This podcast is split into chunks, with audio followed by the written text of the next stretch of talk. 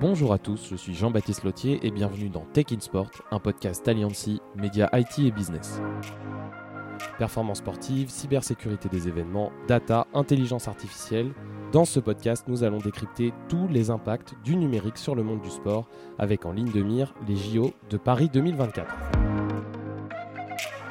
Aujourd'hui, nous allons retracer le chemin d'une donnée statistique d'un cours de tennis jusqu'aux fans pour ça, on accueille Victor Cuoy, directeur digital et data au sein de la Fédération française de tennis. Bonjour Victor. Bonjour Jean-Baptiste. Alors, pour évoquer les statistiques sur un cours de tennis, nous sommes dans un endroit un peu particulier. Alors, où sommes-nous, Victor? Alors, on est à Roland Garros, euh, et plus particulièrement sur le cours Philippe Chatrier. Donc là, on est en plus dans, un endroit un peu particulier. On est dans une des cabines qu'utilisent justement les journalistes euh, pendant le tournoi. Donc là, on a vraiment une vue, euh, on, surplombe le cours Philippe Chatrier, le central de Roland Garros, euh, avec le toit fermé. Donc c'est vraiment un endroit chargé d'histoire où Nadal a gagné on ne sait plus combien de fois, 14. Il est espagnol, Rafael Nadal. Ça commence à faire beaucoup. et donc ce cours, il est, il est assez particulier et on le voit peu il est bardé de capteurs. Exactement. En fait, c'est des choses qu'on voit pas forcément à la télé, mais euh, il y a tout un ensemble de capteurs qui sont installés sous le toit, euh, en bord de cours, euh, sur les tablettes des arbitres, etc., qui permettent en fait de recueillir tout un tas d'informations sur la vitesse de la balle, sur la trajectoire de la balle, sur le nombre de points marqués, sur le nombre de fautes réalisées par les joueurs donc toutes ces informations derrière, ça nous permet de, euh, de raconter toute une histoire autour de cette donnée. Donc il y a notamment sur le filet un capteur de vitesse qui nous indique euh, très rapidement la vitesse du, service du joueur. Euh, il y a aussi la technologie, ce qu'on appelle le Hawkeye, ouais. avec des caméras, c'est ça, disposées un peu partout? Alors le Hawkeye, c'est c'est quelque chose qui ressemble, alors pour, pour les fans de foot, ils connaissent un truc qui s'appelle la Goal Line Technology. C'est la même technologie qui est employée, à la différence que le Hawkeye, lui, il permet en fait de euh, suivre ce qu'on appelle euh, le ball et le player tracking, donc la position de la balle et des joueurs à tout instant en fait pendant le match.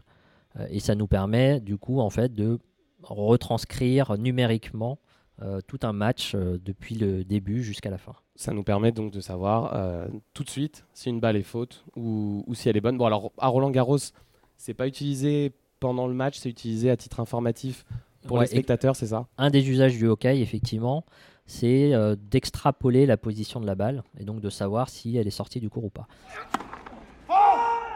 à Roland Garros, on, a notre tradition de la terre battue. Euh, on est le seul tournoi du Grand Chelem euh, qui utilise encore la terre battue. On est attaché à cette tradition, à la tradition des arbitres qui nous permettent justement de bah, voir la trace de la balle quand elle sort. et le Hawkeye, en fait, c'est surtout un, un, outil pour le tournoi Roland Garros qui permet aux télévisions, en fait, d'alimenter euh, l'histoire du match euh, pour les spectateurs.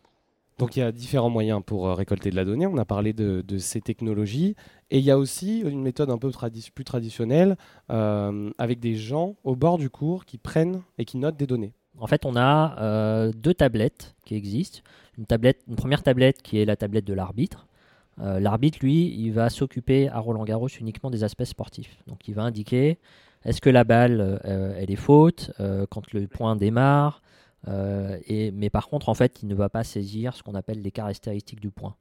Pour saisir les caractéristiques du point, donc par exemple, est-ce que c'est un coup droit Est-ce que c'est un revers Est-ce que c'est une volée Est-ce que c'est une faute directe? Donc là, on a des personnes qui sont en bord de cours, qu'on ne voit pas forcément toujours, ils sont assez discrets. Et ces personnes-là, ils ont une autre tablette qui leur permet à chaque point, justement, de saisir ces caractéristiques. C'est une règle un peu controversée depuis des années et on, se pose un peu des questions, euh, en tout cas dans le monde de l'arbitrage, on se pose des questions par rapport à ça. Effectivement, quand un joueur va servir, la balle peut toucher le filet. Euh, et euh, généralement, la règle, c'est que on, doit resservir. et donc, pour pouvoir capter ça, historiquement, on avait une personne qui avait la tête collée sur, sur le filet et qui sentait, en mettant sa main sur le filet, si la balle avait touché ou pas. Euh, alors c'est des histoires un peu malheureuses, mais euh, il y a eu des accidents. avec des personnes qui recevaient la balle sur la tête. et donc, depuis quelques années, on a remplacé ça par un capteur qui est posé sur le filet, qui est déclenché par l'arbitre. Donc, c'est-à-dire que c'est un capteur de, pression. L'arbitre le déclenche au moment de déclencher le point. Et, donc, il va recevoir un, message qui lui indique si la balle a touché ou pas le filet. Alors une fois qu'on a pris euh, toutes ces données euh, par les différents moyens dont on a parlé juste avant, eh, la donnée, elle quitte plus ou moins le cours et euh, elle est traitée par différentes personnes. Donc à Roland Garros, il y a vraiment plusieurs acteurs qui peuvent avoir accès à ces données. Alors la, la, donnée, sans rentrer trop dans les détails techniques, en fait, elle est centralisée et elle est contrôlée par, par toute une équipe de personnes dont le rôle est justement en fait de s'assurer de la qualité de la donnée qui lui parvient. Euh, pourquoi est-ce qu'on doit mettre autant de moyens pour euh, s'assurer de cette qualité de données C'est parce qu'en fait, elle est utilisée partout, la donnée. Elle est utilisée sur nos plateformes digitales. on va la, mettre à disposition sur notre site internet, sur notre application mobile pour informer à tout moment nos, fans partout dans le monde. Elle est aussi utilisée par les télévisions pour afficher ce score-là forcément, ben, sur le cours même, on a des écrans. Euh, on, enfin, on a remplacé depuis bien longtemps. Euh, pour les, pour les très anciens, on avait des panneaux avec des personnes qui retournaient les panneaux. Bon, tout ça maintenant, c'est digitalisé. on les voit là, il y a des grands écrans vraiment euh, des deux côtés du cours qui permettent de voir de, de n'importe où. Et partout dans le stade aussi. partout dans le stade aussi, le score est partout. Ça reste un tournoi de tennis et donc on se doit de fournir l'information la plus fiable possible. Même aux gens qui donc déambulent dans les allées, qui ne sont pas sur les, sur les cours. Exactement, on, met cette information à disposition aussi pour que euh, bah, les personnes puissent organiser euh, leur vie dans le stade en fonction euh, du résultat des matchs. Bah, après, derrière cette information, elle, a aussi des usages peut-être un peu moins visibles. un premier usage qui, bah, qui est l'usage des, paris en ligne. Après, on a aussi une utilité, on va dire, plus interne. En fait, le déroulement du match est contrôlé à tout instant par euh, les équipes du juge arbitre du tournoi. Euh, pourquoi? Parce que euh, bah, un tournoi de, tennis du Grand Chelem, c'est des centaines de matchs qui doivent être réalisés en 15 jours. Et donc, en fait, chaque minute compte pour savoir est-ce que je peux lancer un nouveau match ou pas. Et donc, le, bureau du juge arbitre, en fait, il a accès en temps réel à l'ensemble des informations. Et tout ça pour justement organiser l'avis du tournoi, et faire en sorte que euh, le spectateur ait du tennis euh, à tout instant de, la journée. Tu as une petite anecdote au niveau de, tu disais qu'il y a beaucoup de matchs dans un tournoi du Grand Chelem, il y a aussi beaucoup de points. Il y a, il y a un chiffre assez marquant. On a plus de, pour les hommes, plus de 28 000 points qui sont joués chaque année.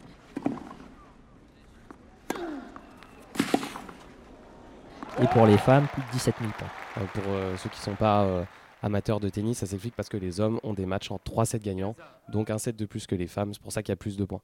Ça fait, euh, pratiquement 40 euh, 000, euh, voire 50 000 points qui sont joués donc en, simple, hein, c'est ça hein. En simple, uniquement en simple, sachant qu'à Roland Garros, on a également des épreuves doubles, double mixte, masculin, féminin, des épreuves de, de junior, de, de, junior, garçons et filles, et également des tournois de paratennis euh, qui, euh, qui sont aussi une discipline qui, euh, qu'on souhaite mettre en avant dans le tournoi de, Roland Garros en tant que fédération de tennis. Donc ça fait une quantité de données considérable récoltées sur les cours. Cette donnée, elle est aussi utilisée par, vous avez des prestataires externes qui vous permettent de modéliser les données et de, rendre des, simulations, des modélisations aux fans, alors plutôt aux téléspectateurs là.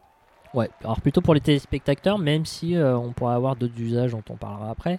C'est vrai que euh, à partir des données qu'on récolte euh, grâce au dispositif OKAI, en fait, on, va capter la position de la balle et à partir de là, en fait, on est capable de générer presque une infinité d'usages. un premier usage, ça va être par exemple la capacité à détecter bah, quelles sont les préférences de jeu des joueurs. On est capable notamment de, euh, bah, savoir si, euh, par exemple, Djokovic, comment est-ce qu'il va mettre ses points. Est-ce qu'il va faire euh, un service sur le T suivi d'un revers long de ligne, etc.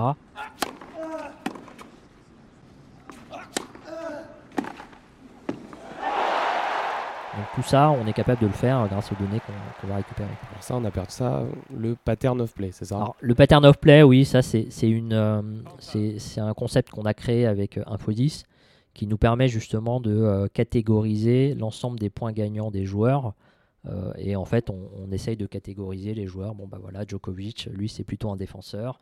Et donc, du coup, euh, la manière dont il va mettre ses points, c'est le pattern numéro 1, par exemple. Et donc là, pour, faire ça, le pattern of play, pour définir ça, il y a l'utilisation de schémas statistiques et de l'intelligence artificielle. Ouais, bah, en fait, on a, on a énormément euh, de données, parce que là, on parle d'un tournoi en particulier, mais on a l'historique en fait de l'ensemble de nos tournois depuis des années. Euh, et euh, ce qui est aussi intéressant grâce à l'intelligence artificielle qui permet notamment en fait euh, d'apprendre hein, tous ces schémas de jeu, bah, c'est de fournir ces données en fait à cette intelligence artificielle pour qu'elle puisse justement bah, nous proposer des choses dont on n'avait pas forcément conscience quand on les analysait de manière brute. Finalement, c'est quoi l'objectif de la, de la fédération ou d'un tournoi de tennis organisé par la Fédération française de tennis euh, de, partager, de vouloir autant euh, donner accès aux statistiques euh, pour les fans, les téléspectateurs et, tous les gens qui suivent le, tennis? Globalement, en fait, tout ce qu'on fait à la fédération, notre objectif, c'est le développement du tennis et de ses pratiques associées. donc, donc, le tournoi de Roland Garros est une vitrine du tennis dans le monde.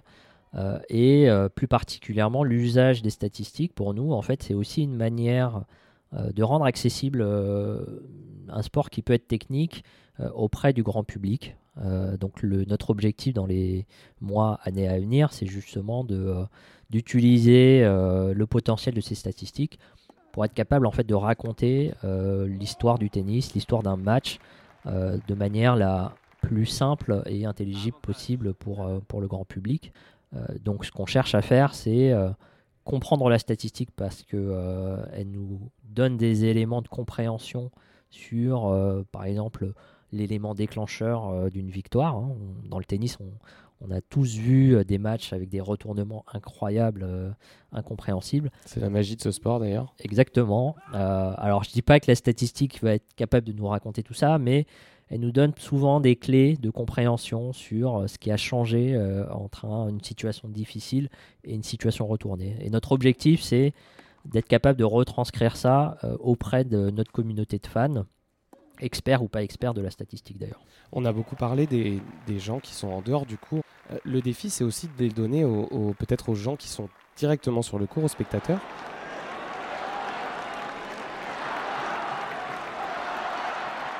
c'est peut-être ceux qui ont le moins accès finalement à ces données, à ces statistiques. Euh, comment est-ce qu'on peut réussir à, leur, à les informer? Alors, il, y a, il, y a, il y a deux aspects.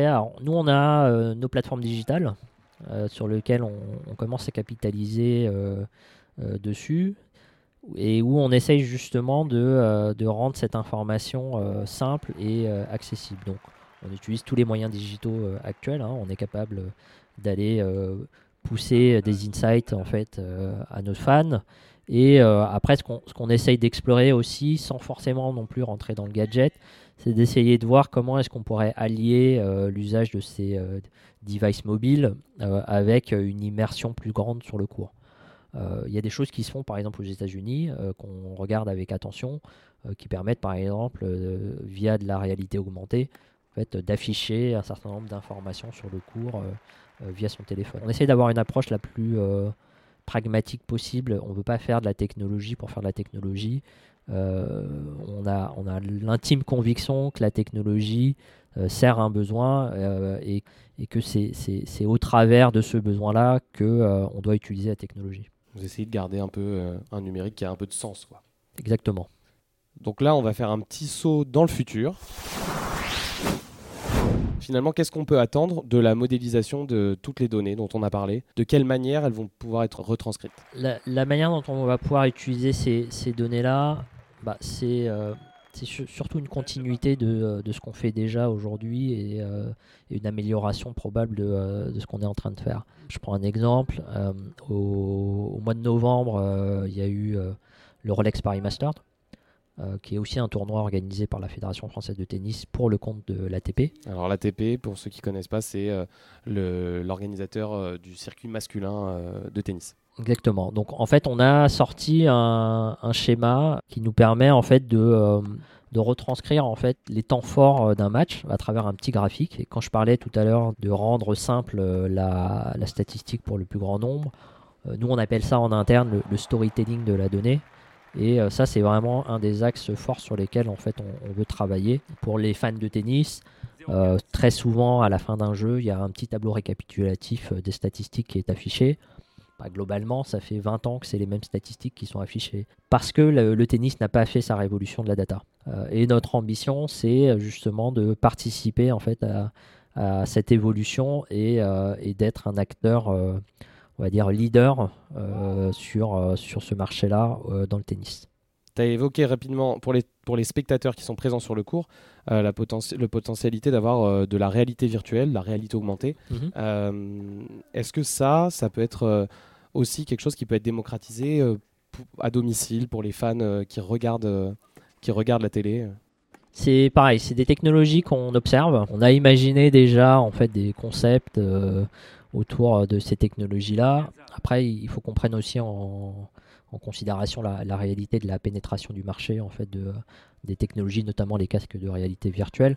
Euh, je pense que le marché n'est pas encore mature euh, par rapport à ça. Pour autant, on est très au fait, on a déjà des idées de concept sur la manière dont on pourrait faire vivre euh, à nos fans en fait les matchs au travers de ce type de device. Il y a aussi quelque chose que la fédération aimerait bien faire, c'est créer un espèce de jeu autour du tennis, regrouper une communauté la plus large possible autour d'un jeu et via toutes ces données. Exactement. Euh, alors, on, a déjà une, petite communauté de, joueurs sur notre application mobile euh, Roland Garros. Donc, on propose depuis quelques années euh, des jeux autour de la statistique qui permettent, par exemple, de entre guillemets parier sur qui va être le vainqueur, créer son équipe. Bon, je pense que beaucoup de fans de sport connaissent des, jeux comme euh, Mon Petit Gazon euh, pour le football. Pour le football. Euh, on, essaye justement de réfléchir à, créer un petit peu un, concept de jeu autour de ça qui pourrait rassembler à la fois nos fans de Roland Garros mais également nos licenciés pour justement créer cette communauté et, être capable en fait d'engager nos fans au-delà du cours de tennis. Merci Victor d'être venu dans Tech in Motion et d'avoir retracé toute la vie d'une donnée statistique depuis le cours jusqu'aux fans et euh, toutes les utilisations potentielles. Merci Jean-Baptiste de m'avoir reçu. C'était également un, plaisir de euh, faire part à, vos auditeurs de euh, ce qu'on est capable de faire à la Fédération française de tennis. Et merci à tous de nous avoir écoutés. C'était Jean-Baptiste Lotier dans Tech in Sport, un podcast Alliancy, média IT et business. On se retrouve très vite avec un nouvel invité pour décrypter la montée en puissance de la tech dans le monde du sport.